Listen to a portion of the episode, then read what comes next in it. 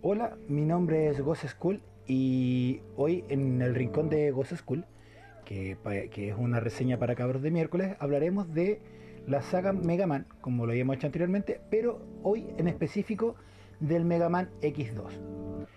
Eh, entrando en la historia, eh, en ese tiempo era el año 2000, era 21XX, siempre le ponen esa sigla. Eh, se supone que la humanidad ya vivía cierto periodo de paz después de la primera rebelión de Sigma, que eso ocurrió en el X. Y claro, se dio un concepto de paz y lamentablemente para esa paz tuvo que haber un sacrificio. Recordemos que en el Mega Man X0 se sacrifica para poder romper la Raid Armor que tiene eh, y claro, se autodestruye. En este juego pasan cosas muy interesantes. Eh, la primera, que hay un levantamiento de los eh, Mavericks y de hecho forman una organización que se llaman los Cazadores de Maverick Hunters que está tripulada por tres entidades. Una de ellas es Searches, que se, dice que es un cuerpo del Dr. Wily de la saga Mega Man clásico, que se pudo transferir a un cuerpo robótico para poder terminar eh, cero, porque si nos vamos en el apartado técnico, el diseño de Mega Man X y de Mega Man X2 0 eh, tiene algunos aditamentos que no lo tenía en el Mega Man X y que en el juego Fighting de Mega Man de la saga clásica uno de los finales revela que la armadura completa es como la que aparece en X2 eh, está Violen y está otro personaje que se llama a ver eh, el vigilante también le dicen no me acuerdo bien el nombre pero la cosa es que estos tres personajes forman esta esta agrupación para poder dar caza a los cazadores de Maverick. ¿Ya? Aquí sale un personaje súper importante que cabe destacar que es el Dr. Kane. ¿Ya? El Dr. Kane es un científico que fue el que descubrió a X, fue el que le hizo algunas mejoras a Zero y fue el creador de Sigma. ¿ya? Recordemos que eh, eh, X perdón, estuvo eh, congelado, por decirlo, durante 100 años y 30 de ellos hubo una prueba, un testeo para saber si su capacidad de razonar o de pensar iba a llevar a buen puerto a la humanidad o a mal puerto. ¿ya? Entonces, cuando este arqueólogo, que es el doctor Kane, descubre a X, claro, empieza a ver que si bien su forma de razonar, su inteligencia artificial es bastante compleja. En base a esos planos y a la investigación que hizo sobre X y sobre Cero, crea Sima, que fue eh, uno de los generales, de los grandes generales de, de los cazadores de Mavericks. Pero que claro, el hecho de pensar se dio cuenta también que los robots eran muy superiores a los humanos, por lo cual él quiere dominar y extinguir a la raza humana, rompiendo una de las primeras leyes de la robótica, ¿ya? que el hecho de que un robot no puede hacerle daño a un ser humano. Eh, también nos encontramos con varios personajes que, por ejemplo, está White Sponge, que es un enigmático Reploid que, cuya lealtad no está muy clara, según lo que dice la información de, de por lo menos lo que te aparece en la galería del, del Mega Man X Legacy Collection 1. Claro, dice también que es un experimento fallido, creado, eh, creado en una fábrica de guerra de Sigma. ¿ya? Eh, entonces, más que nada, este, este tipo más que nada con tal de eh, seguir su, visión de las cosas, claro, sigue así. También tenemos a Morph Moton, que es un replón muy extraño también. No aparece nada en la, base, en la base de Bato. Lo que sí puedo asegurar es que es como una polilla y que, claro, dentro del stage realiza una metamorfosis, o sea, parte como un capullo y después se convierte en una mariposa. Y, claro, este se ubica en una de las fábricas eh, donde hacen reciclajes de robots. Que a Sigma también le sirve ese apartado también porque, claro, sacan piezas para poder crear más robots para el ejército. Tenemos a Flamestack, que es como un ciervo que, que controla el, fuego. Y él fue miembro de la unidad 17 y desertó junto a Boomer Kowanger, que fue el, uno de los jefes que estuvo en Mega Man X y después, claro, se supone que Boomerang Kawanger desaparece, y claro, en el X, en el equipo lo derrotamos. Y de esto, eh, se quiso unir a, lo que es la causa de Sigma. Eh, se dice también que charlatán y temperamental usa puños mecánicos para provocar erupciones volcánicas a lo largo y ancho del terreno, que eso dificulta mucho eh, el hecho de enfrentarse con él. Eh, y su plan es bloquear el sol con ceniza volcánica para provocar una nueva edad de hielo, que es muy parecido a lo que nosotros vivimos con el calentamiento global. Eh, otro personaje súper interesante es Magna Sentai, que es como un escorpión. es un replay ninja incluso, de hecho tiene ataques con Churiken y todo el cuento. Eh, también él fue uno de los que estuvo en la unidad cero de los Maverick Hunter y su habilidad especial es infectar a sus enemigos con un virus informático para robarles sus poderes. O también, en ese caso, eh, dejarlos con, con cierta inhabilidad. Cuando yo me enfrenté a este, a este Maverick, claro, eh, te hace un ataque donde te puede dejar sin salto, te puede dejar sin la carga del Buster y te puede dejar sin el dash que, complica bastante. Y él está ocupando un centro informático y está transmitiendo el virus Maverick por todo el mundo.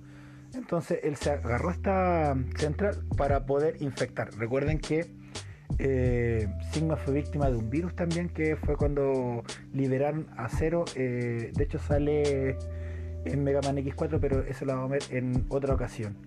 También tenemos a Overdrive Ostrich, que él está en una base del desierto él también fue un miembro muy respetado de la unidad del Área 7, pero un accidente le arrebató las habilidades voladoras y se resignó a un puesto como Maverick Hunter solamente. Y más que nada, eh, Ostrich ha capturado un silo oculto donde hay una base donde hay muchos misiles en el desierto. Y lo que se pretende, lo que pretende él es llevar a cabo el lanzamiento de un misil sobre el cuartel de los Maverick Hunter. De hecho, eh, en la etapa misma, cuando nosotros vamos a llegar, antes de, antes de llegar al jefe, a Overdrive, claro, pues nosotros tenemos que encargarnos del cohete que, aparece ahí, que en realidad es re, grande en todo caso. Eh, siguiendo con los, Mavericks que nos tocan, es está Bubble Crab, que es un replay anfibio que perteneció a la unidad 6 naval de, de los Maverick Hunters y su arma su arma, su rivalidad con Will Gator que le proporciona un suculento récord como cazador. Claro, hay algunos Maverick que, que si bien estuvieron en la Red Force, por decirlo así, o los Maverick Hunters, tienen ciertas enemistades o comparten ciertas, ciertas cosas lo que antiguamente no se podía ver porque claro, nosotros jugábamos el juego pero no teníamos más allá y últimamente con el correr de los años hemos tenido más información de, de, qué unidades participaban con los Maverick Hunter, cuáles eran sus propósitos y esas cosas. Aunque parece ser una sola justificación para su obsesiva avaricia, sí, también dan detalles como súper concisos. La única razón de que eh, Bubble Crab se uniera a, la causa de Sigma eh, fue para amasar dinero. Eh, se podría decir que es como un recompensa dentro de todo también. Ahora, actualmente él ejerce como líder de una unidad de transporte que opera en el exterior de la base submarina, introduciendo ilegalmente Maverick en diferentes partes del mundo. Ah, es como una trata de blancas, pero robot, weón. Pero bueno, son cosas que pasan. Eh, pero es muy importante ese detalle porque mucho tiempo eh, no sabíamos eh, cómo llegaban a infectarse o cómo habían más Maverick, porque claro, tú decías, ya claro, acabé este juego, pero ¿por qué siguen apareciendo más? Claro, es una organización mucho más compleja de lo que nosotros veíamos en su tiempo cuando jugábamos los cartuchos. Y muchos de nosotros, a la edad que salieron esos juegos, no, no habían traslaciones en español, ni, ni mucho menos menos un manual, con suerte los juegos llegaban en cassette y no llegaban los empaques, los empaques como correspondían, entonces teníamos escasa información de, de, lo que pasaba dentro de la historia. Tenemos aquí a Will Gator, que fue el segundo al mando de nivel 6 naval, que estaba también, en la cual estaba Bullcrab, eh, un ser sediento de destrucción y se volvió contra sus camaradas cazadores se convirtió en un fugitivo escapando de los mismos cazadores los que había liderado. Ahora trabaja para Sigma y ha sido un trabajador ideal, un trabajo ideal para Gator, ya que tiene permiso para asesinar, destruir a su gusto. Habíamos mencionado que eh, era un Maverick eh, sediento por destrucción. Y siempre eh, hay personas que, bueno, hasta en la vida real hay personas que, claro, tienen esa ambición de, destruir todo lo, lo, lo, lo que se ve. Y claro, ahora lo que está haciendo es, eh, dentro del juego en realidad, eh, adquirió un enorme fuerte móvil terrestre, que es el cual en la base nosotros donde nos entramos cuando vamos a desafiar a este a este Maverick. Eh, tenemos a Chris Snile, que es como es como un caracol. no se sabe la procedencia de este Reploid y, y en su propia coraza Sigma le ha ordenado ocupar la minería Energy Crystal, claro.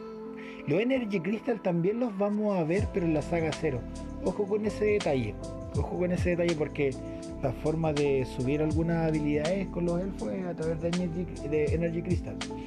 Que es una nueva fuente de poder para Replay. Claro, eso después va a provocar eh, la escasez eh, energética que se, ve en Mega Man 0, que en algún momento lo iremos a ver también. Eh, claro, la mina que tomó es como su, segunda coraza, es su fuerte y se mantiene a, salvo dentro de la mina y claro, eh, intenta de extraer los más recursos posibles, claro, para poder crear Reploid como fuerte de energía, porque recordemos que si bien siempre hay ocho Mavericks, eh, Sigma eh, con su rebelión siempre está creando robots nuevos como soldados. bueno, ya habíamos hablado del grupo llamado Ex Hunter, más que nada, y cabe destacar que este grupo es el que reconstruye a Zero, que bueno, habíamos hablado de él anteriormente. Y, y es un detalle muy curioso como el que les decía, si pueden jugar el Power Fighting 2 de los Mega Man clásicos, que es un juego arcade, claro, van a encontrar eh, este plano de, de, de cero ya por completo, que es el que se muestra de X2 hacia adelante. En el apartado gráfico es, lo mismo. Eh, se, mantienen ciertas cosas, por ejemplo, las cuatro piezas de armadura, los subtanques que nos sirven para recargar energía. Eh, pero cambian algunas cosas, como por ejemplo, ahora el casco, aparte de hacer que X reciba menos daño, eh, sirve para buscar objetos ocultos, porque eh, algunos corazones, algunas cosas están súper ocultas o tienes que pasar por murallas falsas para poder eh, acceder a ellas. Y la Buster que tenemos ahora, la X-Buster, aparte de entregarnos una tercera carga, nos entrega una cuarta carga, que es como una carga remanente que claro, uno ejecuta dos disparos con la tercera carga, pero la tomo como dos cargas también por el hecho de que no es necesario que las dispares inmediatamente, sino que queda eh, guardada la segunda eh, carga si no quieres eh, realizarla a su debido momento. Se introduce la mecánica del dash aéreo que vino a causar innovación y que desde el X2 se mantuvo. Ahora en todos los juegos de Mega Man X eh, se mantiene la, el dash aéreo por una cosa de que es una dinámica bastante útil para evadir en caso de estar en el aire. Porque a veces nosotros hacemos saltos lentos sin el dash y quedamos indefensos, que era mucho lo que pasaba en Mega Man X. Y en este juego no pasa porque tienes la opción de poder esquivar con ese dash. Eh, lo otro importante que lo encontré súper bueno es eh, la incorporación del Jaiga Crash, que el Jaiga Crash es más que nada un ataque que cuando se reciben muchos daños, se completa una barra y tú causas una destrucción completa con esa barra. Es como un ataque, un ataque ultimate se podría decir. Que yo lo encontré súper bueno y me gustó mucho porque eh, se pueden hacer varias cosas con eso o agiliza el juego en ocasiones donde uno de verdad está estancado. Por ejemplo, en la etapa de Bubble Crab eh, hay un, un, androide que claro, que, es como un submarino que resguarda la base y a veces para poder agilizar el juego teniendo al Jaika Crash eh, puedes eliminar en un instante ese enemigo. la otra adquisición y el s que yo lo encontré muy muy muy muy bueno si se acuerdan, eh, en el Mega Man eh, X nosotros sacábamos el Adoken. Y en este juego nosotros sacamos el Shoryuken con el fuego respectivo del puño porque eh, el Shoryuken el puño dragón y claro, es de Street Fighter, obviamente que es por la misma, es la misma casa productora que es Capcom. que también, si uno puede aplicar bien ese golpe, el, el rival o el Maverick, eh, quien sea, puede perder inmediatamente la vida o de dos golpes puede acabar con el con el Maverick o con el jefe o como ustedes quieran llamarlo. Eh, pasan cosas muy, muy interesantes porque nosotros tenemos que recuperar eh, las tres piezas de cero. en caso de que las recuperemos, ocurre una cinemática donde por primera vez también se ve a Black Zero o, una producción, una reproducción de Black Zero. Eh, y Zero aparece el original para poder acabar con esta copia y ayuda X o si no sacamos las partes de Zero los que reconstruyen a Zero eh, serían los eh, cazadores de Maverick Hunter y Zero pelea en contra tuyo y claro, tienes que eh, derrotarlo para que entre en razón y te ayude. Lo cual es un detalle bastante particular y me gustó mucho porque te entrega más cosas de lo que uno espera. Eh, uno de repente cuando juega en plataforma o en esos tiempos esperaba un juego lineal, ¿ya? Y este tipo de cambios que pueden haber o de sucesos que interfieren en la historia eh, me gusta bastante. Se, se nota que hay cariño cuando hay este tipo de, de, cosas que se integran en un juego, sobre todo de un juego que nació o dio la luz en el año 94. Cabe destacar que eh, entre por lo menos la saga X, X2 y X3 hay solamente un año de diferencia, por lo cual igual en ese tiempo con los recursos limitados que habían, eh, trabajaban bajo mucha presión, pero no obstante entregaron juegos muy buenos de calidad y que hoy en día son considerados reliquias. Eh, he encontrado cartuchos en el mercado que cuestan desde los 70 mil pesos hacia arriba. Eh, yo tuve el gusto de poder jugar todos estos cassettes en Super Nintendo, los originales, y en especial este que es el Mega Man X2, lo tuve un par de horas porque se lo consiguió un amigo que se llama Jonathan, que que de hecho nos juntábamos a jugar Super Nintendo, varios, él y varios más. Y claro, él me dijo, pucha, sabéis que me lo conseguí por un rato, yo ya lo terminé, pero puta, te lo puedo dejar hasta mañana para que puedas jugarlo. Y gracias a él puede jugar, de hecho, el X2 y el X3. Y agradezco mucho el gesto porque puedo decir que, claro, terminé el juego eh, en el cartucho original. Y siempre he tenido buenos recuerdos de, la Super Nintendo en general por eso esta sección la, la, estoy empezando con, juegos que marcaron mi infancia, que quizás no todos conocen, y que es bueno darlo a, conocer y colocarlo en la palestra porque hay muchos cabros que me he topado yo haciendo clase que me dicen, oh, tío, ¿sabe qué? Encontré este juego, no lo había jugado yo me lo sé de memoria y de repente, oye, ¿sabéis que podéis sacar esto y esto otro? Como, oh, qué bacán, y se enganchan del juego. Igual es muy parecido a lo que pasa con el concepto de Legend of Zelda, con la diferencia que hasta el día de hoy van saliendo eh, entregas eh, muy a menudo o no con tanta pausa. Porque lo último que subimos de Mega Man fue la saga clásica de Mega Man 11, que por cierto también lo jugué, que en algún momento le haré un gameplay también. Eh, porque soy de la costumbre de que si no juego algo no puedo opinar. Entonces me, gusta tener ese concepto de poder jugarlo y dar una opinión eh, en base a la experiencia de juego. Eh, cabe destacar que es un juego que hasta el día de hoy lo puedo jugar una y mil veces.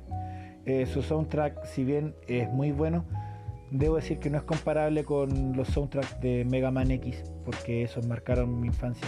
Y hasta el día de hoy en muchos en juegos se colocan este tipo de soundtrack y también se hacen guiños en, en, otros juegos o hacen temas muy parecidos inspirados en lo que eh, es la música de Mega Man X sobre todo.